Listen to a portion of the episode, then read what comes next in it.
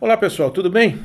Eu sou Luiz Namura, CEO do Grupo Vit Brasil e lancei o meu primeiro livro, Yes You Can, Como Fazer Sua Empresa Decolar. Nesse livro eu menciono alguns aforismos que eu gosto bastante e agora quero falar com vocês sobre cada um deles. Vamos lá então? Hoje eu queria tratar de uma questão que incomoda muita gente: foco. Tem pessoas que dizem: Eu não tenho foco, sou muito dispersivo. Eu começo a fazer uma tarefa, daqui a pouco alguém me interrompe, eu estou fazendo outra tarefa, eu me perco completamente. Foco é importante? Sem dúvida.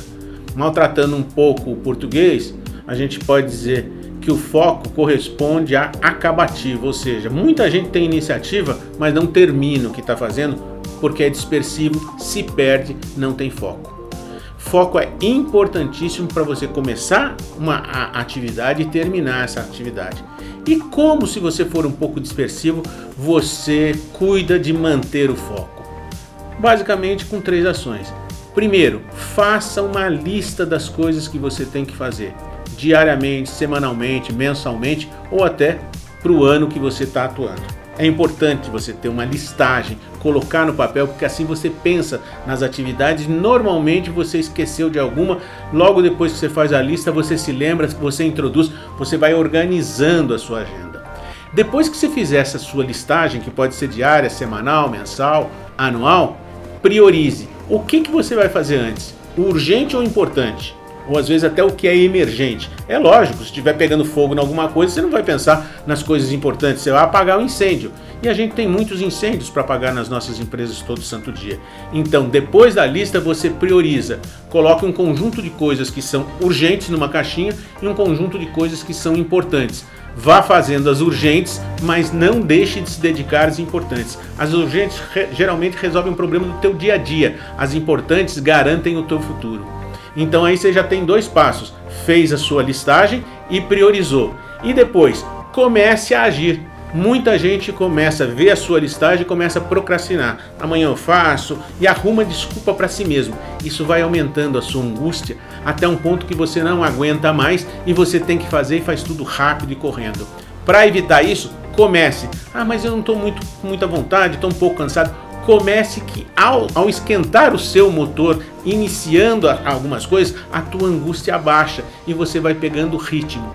E para fazer com que estas coisas que você tem que executar sejam bem executadas, utilize ferramentas que eu aponto no livro Yes You Can tem pelo menos 50 ferramentas. Vamos supor que o que você tem que fazer amanhã seja criar um slogan para sua empresa ou para um novo produto. Use o brainstorming.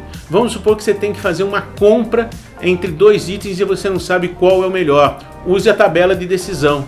Vamos supor que você tem um problema nas entregas dos seus produtos. Você tem um e-commerce e estão reclamando. Será que estão reclamando porque demora a entrega? Será que o produto não é tão bom? faça um diagrama de Pareto e ele vai te dizer 80% das pessoas reclamam do prazo de entrega. Então você já sabe o que, que você tem que fazer, melhorar o seu sistema de logística. Então com essas três coisas você mantém o seu foco, inicia um projeto e termina. Primeiro, faça uma listagem dos itens que você precisa executar. Segundo, priorize com duas caixinhas, urgente numa caixinha, importante na outra. E terceiro, use ferramentas de apoio às tuas ações. O livro Yes You Can apresenta pelo menos 50 dessas ferramentas. Uma são de gestão, outras são de operação e por aí vai. Com isso você consegue manter o seu foco, não se angustia, não procrastina e sua vida segue mais suave. Pensa nisso que vale a pena. Um abraço. Espero que você tenha gostado e aguardo você no próximo podcast.